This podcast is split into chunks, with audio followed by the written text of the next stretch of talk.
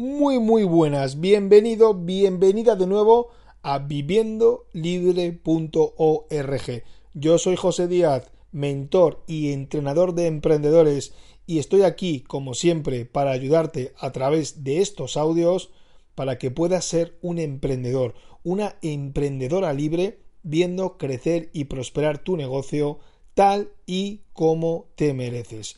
Así que hoy vamos con un tema muy muy interesante, un tema que realmente te va a llevar a tener otro tipo de mentalidad y te va a ayudar a atraer al tipo de cliente con el que quieres trabajar. Y es que, como bien digo en el título, yo elijo a mis clientes. ¿Y tú?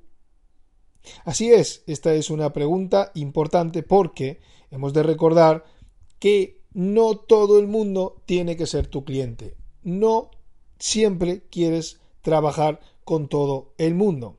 Mira, a la hora de emprender, pensar, por ejemplo, que el cliente siempre lleva razón y que tienes que trabajar con todos los clientes de la forma que ellos quieran, eso es un gran error.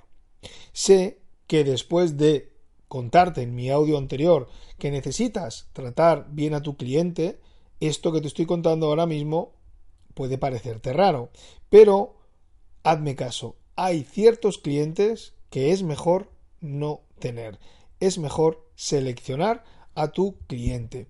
De hecho, seguro que ahora mismo te estás acordando de algún cliente que te ha hecho perder el tiempo o te ha hecho la vida imposible o de algún cliente potencial que parecía poder ser tu cliente pero que luego lo que te ha hecho es perder absolutamente el tiempo. Pues bien, mi propuesta, tanto si ya has lanzado tu negocio como si ya eres un emprendedor, es que te quites del medio a todos esos clientes cuanto antes. Y que por supuesto elijas con el cliente que quieres trabajar y con el que no. Al seleccionar bien a tus clientes o al quitarte de encima a clientes que no son buenos para ti, lo que va a pasar es lo siguiente. Y es que te vas a dar la oportunidad de que nuevos clientes de alto valor lleguen a contactar contigo. Así es. Esto funciona así. Seleccionar siempre a clientes 100% comprometidos es algo que forma parte del emprendimiento y atraer a ese tipo de cliente es fundamental. Clientes que van a por todas, clientes que saben que es clave invertir, clientes que saben que sabes que van a trabajar en serio y que te van a llevar a ti a ser un mejor profesional y a obtener cada vez mejores testimonios gracias a su obviamente compromiso. Por otro lado, olvídate nada de trabajar con clientes que están contigo porque piensan que se están ahorrando dinero. Quédate siempre con aquellos con los que sabes que están dispuestos, como te digo, a invertir en ellos mismos, clientes con los que puedas seguir creciendo a nivel económico y a nivel personal. Otro detalle importante, el cliente no siempre lleva razón. Como te comentaba antes, algunas veces las puede llevar y otras veces no. Y hay que saber darle esa razón al cliente y otras veces hay que saber orientarle para que se dé cuenta de que la decisión o la actitud que puede estar tomando puede ser una decisión muy mala o puede estar juzgando tu servicio sin tener nada de razón, tu servicio o tu producto. Pero como te decía, hay clientes que es mejor no tener, al igual que los clientes nos seleccionan a nosotros como emprendedores, nosotros los emprendedores tenemos que seleccionar a nuestros clientes. Escucha bien, porque esto es importante. Tienes que atraer clientes con los que sepas que quieres trabajar. Clientes que te van a aportar todo aquello que necesitas para que tu negocio también prospere, para que tu negocio crezca.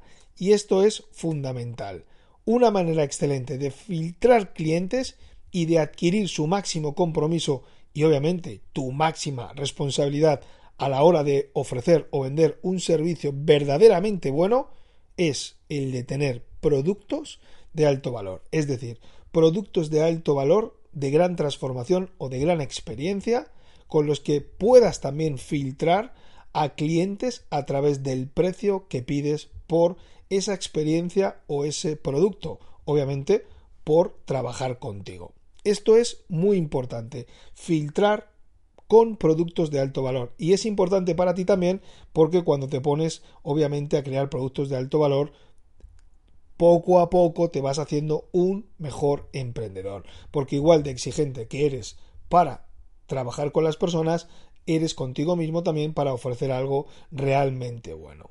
Piénsalo bien, de nada te sirve tener a clientes muy contentos si luego no tienes una remuneración económica adecuada para que tu proyecto prospere de verdad. Eso como primer punto.